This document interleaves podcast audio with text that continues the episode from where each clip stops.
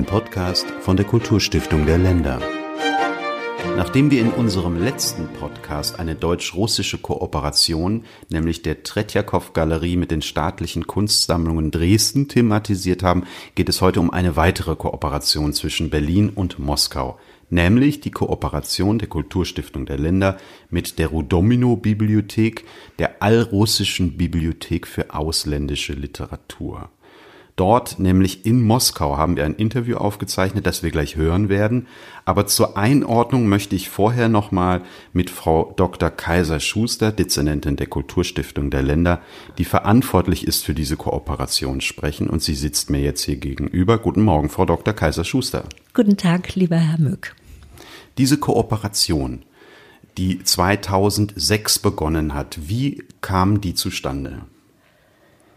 Unsere Kooperation mit der staatlichen Rodominon-Bibliothek ging von russischer Seite aus.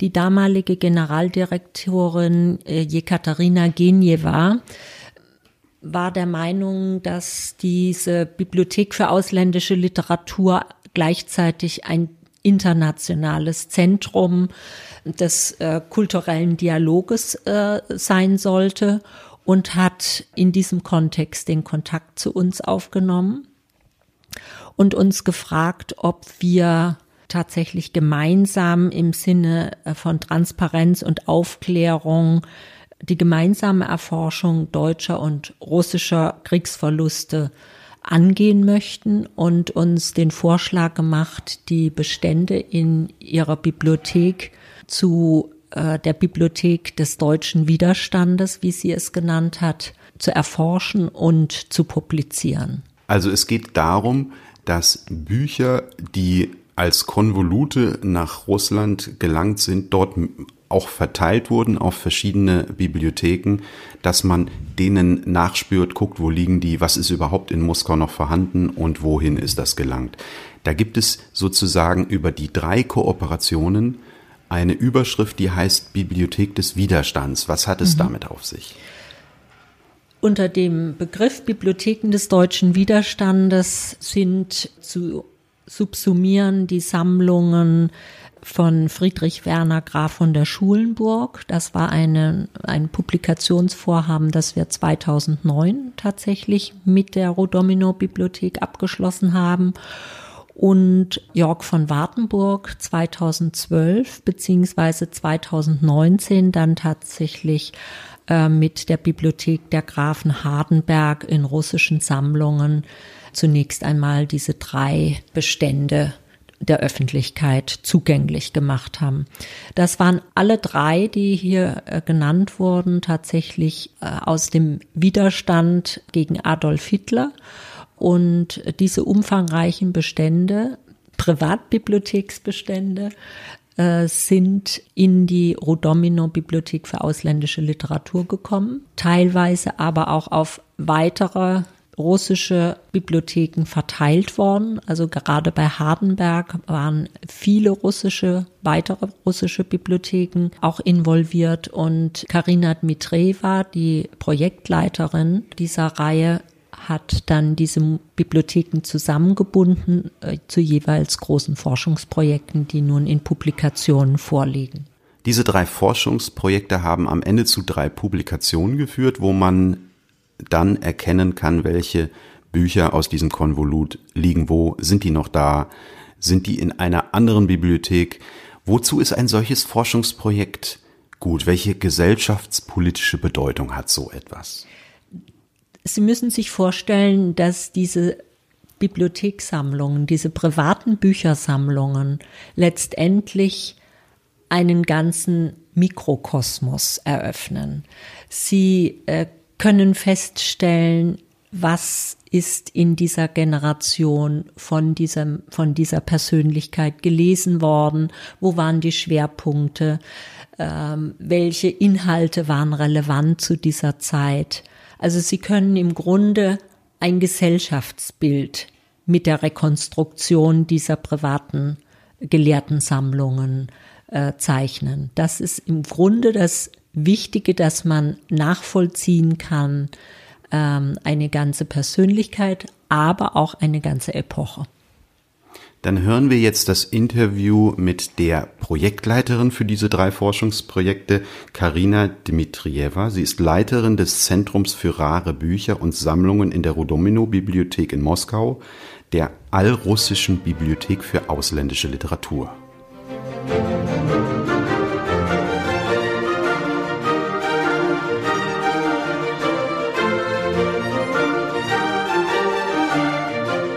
In diesem Podcast geht es um ein weiteres Thema der deutsch-russischen Kulturkooperationen. Wir sind, wie schon in unserem letzten Podcast, in Moskau zu Besuch in der Rudomino Bibliothek für ausländische Literatur und äh, sprechen hier über Kooperationen zwischen dieser Bibliothek und der Kulturstiftung der Länder. Zu Gast sind wir bei Karina Dmitrieva. Sie ist Leiterin des Zentrums für rare Bücher und Sammlungen hier im Haus. Dobry dien, Gasparda Dmitrieva. Guten Tag. Mir antwortet hier jeder auf Deutsch. Die Frage, warum sind wir hier? Es gibt einige Kooperationen, über die wir sprechen wollen. Vorab für die Hörer, die in der russischen Bibliothekslandschaft nicht so zu Hause sind. Welche Bedeutung hat die Rudomino-Bibliothek und was ist hier im Hause aufgehoben? Unsere Bibliothek ist einzigartig in ihrer Art. Das ist eine Bibliothek ausländischer Literatur, die in Moskau im Jahre 1922, in den Jahren des Bürgerkriegs, in einer Zeit, die in meinen Augen nicht unpassender hätte sein können, von einer jungen Frau gegründet wurde, die aus Saratow nach Moskau gekommen war, von Margarita Ivanovna Rodomino. Schon unter der Leitung der Generaldirektorin Ekaterina Genieva hat die Rudomino-Bibliothek eine große Aufmerksamkeit äh, bekommen für das Thema kriegsbedingt verlagerte Kulturgüter. Können Sie mir erzählen, was es damit auf sich hat? За этим стоит прежде всего гражданское мужество – Dahinter steht vor allem die Zivilcourage, Intellekt, enormes Interesse für Kultur als Ganzes und für europäische Kultur. Die Bibliothek für ausländische Literatur verwahrt, bewahrt und verbreitet jene Fonds, also jene Büchersammlungen, die nach dem Jahr 1945 aus Deutschland nach Russland und insbesondere in die Bibliothek ausländischer Literatur gekommen sind. Sie persönlich haben ja in den vergangenen, man kann schon fast sagen, vielen Jahren äh, mit solchen Forschungsprojekten zu tun gehabt, mit deutsch-russischen Forschungsprojekten, zuletzt mündend in der Publikation von Karl August von Hardenberg, jetzt gerade jüngst veröffentlicht. Was ist auf Ihrer Seite die Motivation solcher Forschungsprojekte? Zunächst einmal möchte ich sagen, dass hinter all diesen Projekten die enorme Schaffenskraft meines Teams steht, meiner Mitstreiter, meiner Kollegen der vergangenen Generationen und der gegenwärtigen. Ich bin ihnen zutiefst verbunden dafür, dass sie unserer Arbeit so viel Liebe entgegengebracht haben eine enorme Wertschätzung einer fremden Kultur gegenüber, gegenüber dem, was die Bibliothek besitzt und gegenüber dem, was die Bibliothek bereit ist, mit der Welt zu teilen.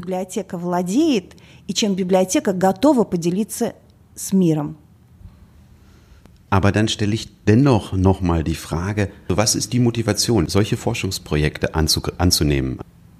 Когда мы начинали эти проекты, als wir die Arbeit an diesem Projekt aufnahmen, war uns bewusst, dass eine große und wichtige analytische Forschungstätigkeit zu den Sammlungen, die im Jahr 1945 aus Deutschland zu uns in die Bibliothek gelangt waren, vor uns liegt. Es stellte sich heraus, dass die Sammlungen nicht nur aus Deutschland, sondern auch aus Österreich und aus Polen waren. Das heißt, das ist eine riesige Forschungsaufgabe. Also, was ich selbst daran so spannend finde, es ist ein riesiges Feld wissenschaftlicher Forschungsarbeit, mit der sich nur wenige beschäftigen. Und der Kreis der Spezialisten, die sich mit dem beschäftigen, was damals zu uns gelangt ist, ist nicht groß. Es geht hier um die Entdeckung neuer Namen, neuer Geschichten, sehr persönlicher Geschichten. Das ist die Geschichte zweier Länder. Die Geschichten sind so vielschichtig, sie sind so tiefgründig, sie ermöglichen es, tief in das historische Material einzutauchen, die Bindungen zwischen Russland und Deutschland, zwischen den Familien Russlands und Deutschlands zu verstehen. Hier gibt es sehr viele unterschiedliche Aspekte. Vordergründig handelt es sich um ein einziges Thema, kriegsbedingt verlagerte Kulturgüter. Aber das Thema enthält eine so breite Anzahl anderer Geschichten, sehr persönlicher, sehr wichtiger für die Geschichte unserer beiden Länder. Du hörst gar nicht auf, dich zu wundern über die Vielfalt dessen, was du entdeckst. Und ich verstehe, dass ich erst sehr wenig weiß und es für uns noch viel mehr zu entdecken gibt Die Kooperationen zwischen Ihrem Haus, der Rodomino-Bibliothek und der Kulturstiftung der Länder, die ist ja schon 15 Jahre alt und hat irgendwann dazu geführt, dass ein deutsch-russischer Museumsdialog gegründet wurde. Wie kommt es denn, dass Sie auf russischer Seite die Ansprechpartnerin sind dafür? Очень хороший вопрос, спасибо. Das ist eine sehr gute Frage. Vielen Dank. Es ist immer wieder erstaunlich, dass wir mit der Kulturstiftung der Länder und die Stiftung in uns einen zuverlässigen Partner gefunden haben. Das ist das Allerwichtigste. Wir haben uns gegenseitig sofort verstanden. Was mich bei der Kulturstiftung der Länder schon immer gefesselt hat, insbesondere beim Museumsdialog, das ist das Interesse, die Energie, die Wissbegierde, der Wunsch, so viele interessante und wichtige Berührungspunkte wie möglich zu finden und dabei auch ein Ergebnis zu erzielen. Das ist das Wichtigste. Nicht einfach nur ein bestimmtes Problem, eine bestimmte Sammlung anzusprechen. Es ist so wichtig, zu einem Ergebnis zu kommen und ein konkretes Resultat zu erzielen. Kataloge, Ausstellungen, Seminare, Konferenzen, egal welches Projekt wir mit der Kulturstiftung der Länder angegangen sind, fand seinen Ausgang in einer ganz konkreten Sache oder sogar mit der Rückgabe von Büchern und Museumsobjekten aus Deutschland in die russischen Museen und Bibliotheken, was enorm wichtig ist. Wir verbeugen uns tief davor und sind grenzenlos dankbar dafür. Die Kulturstiftung der Länder versteht, dass die Bewegungsrichtung bei diesem schwierigen Thema ein Aufeinanderzugehen ist. Wir gehen auf einen und demselben Weg und gehen aufeinander zu. Das ist das Wichtigste.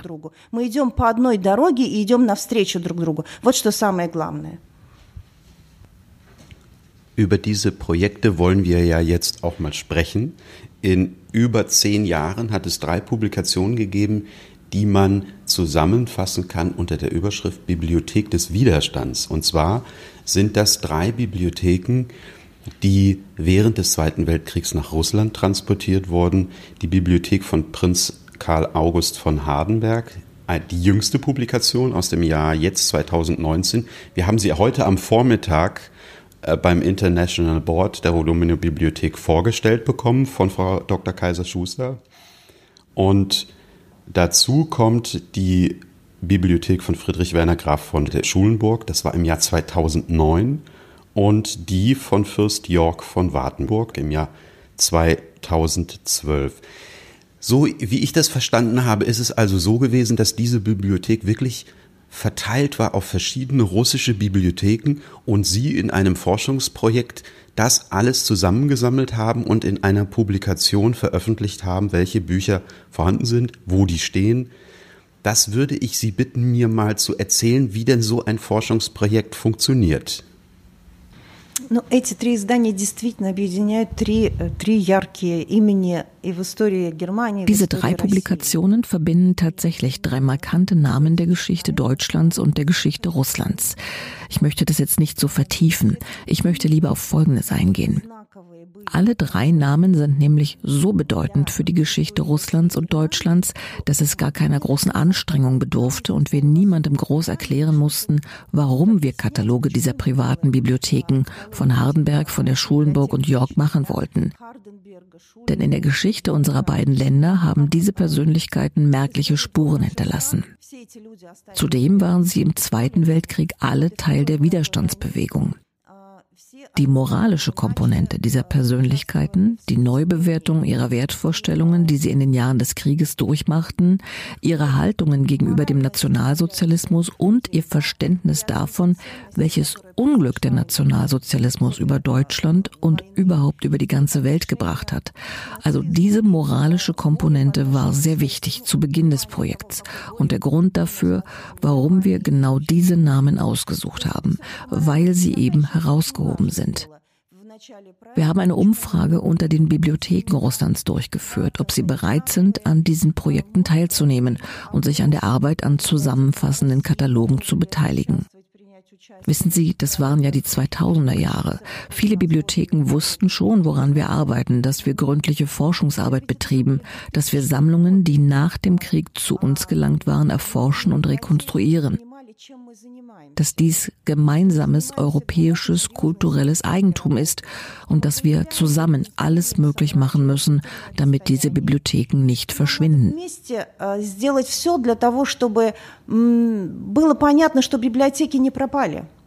Ich würde es ja gerne noch mal im Detail ein bisschen wissen. Mich würde interessieren, wie viele Bibliotheken waren daran beteiligt und kann man davon ausgehen, dass wenn man die dann jetzt anspricht, dass die den Bestand von Hardenberg da schon im Regal stehen haben, den schon systematisch erfasst haben, oder haben die sich dann auf die Suche gemacht? Das ist sehr unterschiedlich. In den verschiedenen Bibliotheken war die Situation unterschiedlich. Ich möchte ein Beispiel nennen. In der Majakowski Stadtbibliothek von St. Petersburg, mit der wir am Projekt zur Bibliothek von Jörg von Wartenburg zusammenarbeiteten, gab es einiges an Material, das inventarisiert und bekannt war. Aber durch ihre Beteiligung an diesem Projekt fanden sie weitere Bücher, von denen sie nicht geahnt hatten, dass sie sie haben. Wir haben ihnen geholfen, diese zu beschreiben und eine noch ausführlichere Beschreibung zu erstellen. Was verbirgt sich noch hinter der Idee unseres Projektes? Das ist nicht einfach die Vorbereitung eines Kataloges, sondern die Möglichkeit, an jedem Exemplar individuell zu forschen. Das heißt, alle Inschriften zu beschreiben, Eigentumsmerkmale zu beschreiben, zu schauen, wie dieses Buch mit und nach seinem Besitzer lebte, zu schauen, ob es gelesen wurde, von wem es gelesen wurde. Also jedes Exemplar aus der Sammlung wird einer individuellen Erforschung unterzogen und auf diese Weise sind wir wie Weber. Wir spinnen den Faden des Lebens einer ganzen Bibliothek und ergänzen die Geschichte der Bibliothek hier in Russland. Wir beschreiben ja nicht nur, wie diese Bibliothek entstanden ist, mit Hilfe deutscher Quellen natürlich. Was aber besonders interessant ist, wir ergänzen sie um die Umstände, was der Sammlung hier in Russland widerfahren ist. Zum Beispiel, wie wurde sie auf die Bibliotheken verteilt? Wir haben festgestellt, dass es gar keine bewusste Zuteilung der Privatbibliotheken gab. Sie kamen in keine bestimmte Bibliothek. In der Regel wurden die Bücher an verschiedene Bibliotheken in Russland über das Leihsystem verschickt. Das heißt, die Bibliotheken bestellten ein Buch und auf diese Weise wurden die Sammlungen zerstreut. Und jetzt sammeln wir alles wieder ein. Es gibt Zeiten, in denen die Steine zerstreut werden und Zeiten, in denen sie wieder eingesammelt werden.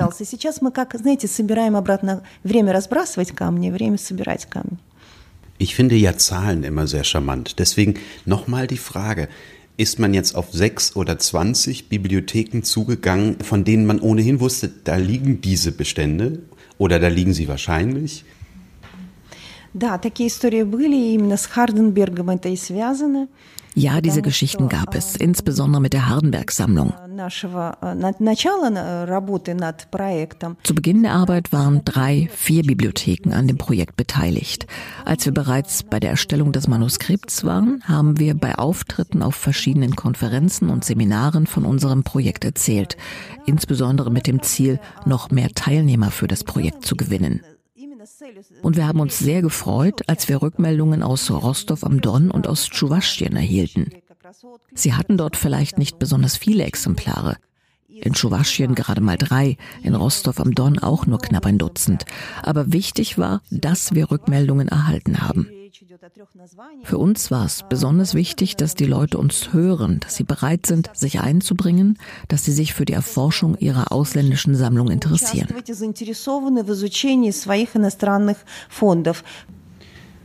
Sie haben gerade bei diesen drei ausgewählten Bibliotheken erklärt, Sie haben einen bestimmten Impetus gehabt für dieses Thema. Jetzt frage ich mich oder Sie, gibt es denn weitere Projekte und Bibliotheken, von denen Sie jetzt schon wissen, die müssen in ähnlicher Weise erforscht und zusammengeführt werden? Können Sie das so schon sagen?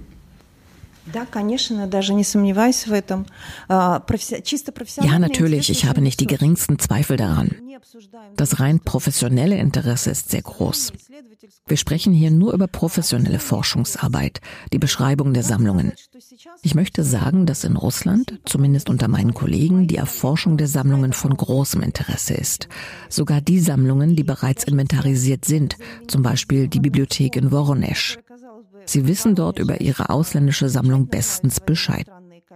Aber wenn es um einen konkreten Katalog geht, dann kommen Details zum Vorschein, die besonders reizvoll und verführerisch sind.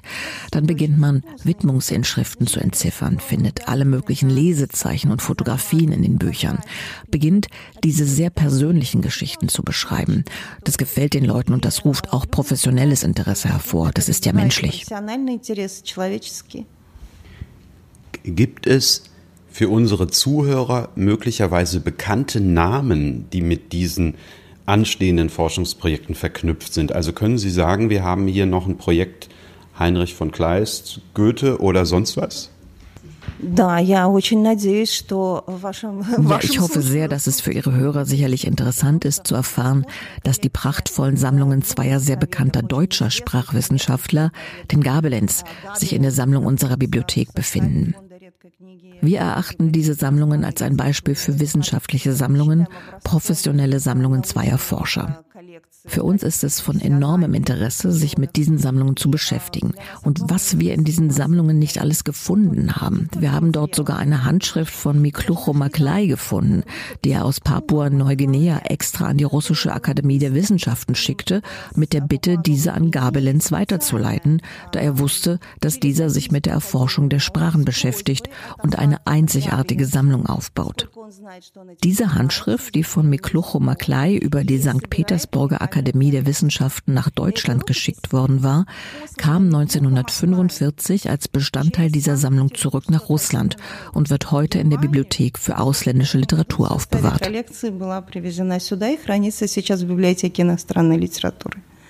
Dann sind wir gespannt, welche von diesen Forschungsprojekten, Kooperationsprojekten künftig zustande kommen. Mich interessiert noch zum Schluss, welche Bedeutung hat das für Ihr Haus? Warum ist das wichtig für Sie? Welche Rolle nimmt das auch ein in dem, in dem Umfang, in dem Sie sich mit diesen Forschungsprojekten beschäftigt? Und was mich auch interessiert ist, wie groß ist die Resonanz in der russischen Öffentlichkeit? Wie nimmt die das wahr? Речь идет о проектах по перемещенным культурным ценностям и собраниям. Es gibt eine Resonanz in der Öffentlichkeit. Sie ist sehr unterschiedlich. Das will ich nicht verheimlichen. Einige Menschen in Russland, und das sind nicht wenige, verstehen bis heute nicht, warum und wofür wir uns damit beschäftigen. Wie ich bereits erwähnte, interessieren sich einige professionelle Kreise sehr dafür, unterstützen uns und sind auch bereit, sich zu beteiligen, was mich sehr freut. Dafür haben wir das damals zusammen mit der damaligen Generaldirektorin Ekaterina Genjeva auch alles angefangen. Wir wollten erklären, zeigen und erzählen, dass uns verbindet, was uns eigentlich voneinander trennen sollte, wie Jekaterina Genjeva immer sagte. Mit den deutschen Kollegen und den russischen Kollegen verbindet uns der Wunsch, weiter zu forschen und es dann so ausführlich und attraktiv wie möglich aufzubereiten, dass die Projekte interessant und in einem modernen Format sind, damit die Leute mehr über unsere Bibliotheken und unsere internationalen Kontakte erfahren und dass dies alles zur Festigung unserer Beziehungen beiträgt. Ein wunderbares Abschlussplädoyer das war ein Gespräch über die Kooperation der Rudominer Bibliothek mit der Kulturstiftung der Länder. Ich weise gerne wieder darauf hin, die Kulturstiftung der Länder finden Sie auch auf YouTube, Facebook, Instagram und Twitter. Und ich möchte nicht verzichten auf den Hinweis, wir haben ja auch gesprochen mit der Chefin der Tretjakow Galerie. Auch zu der haben wir einen Podcast, den Sie auch bei uns auf YouTube und auf den Podcastforen finden. Und Ihnen, Frau Dmitrieva, danke ich ganz herzlich für dieses Gespräch und dass wir hier zu Besuch kommen durften. Спасибо.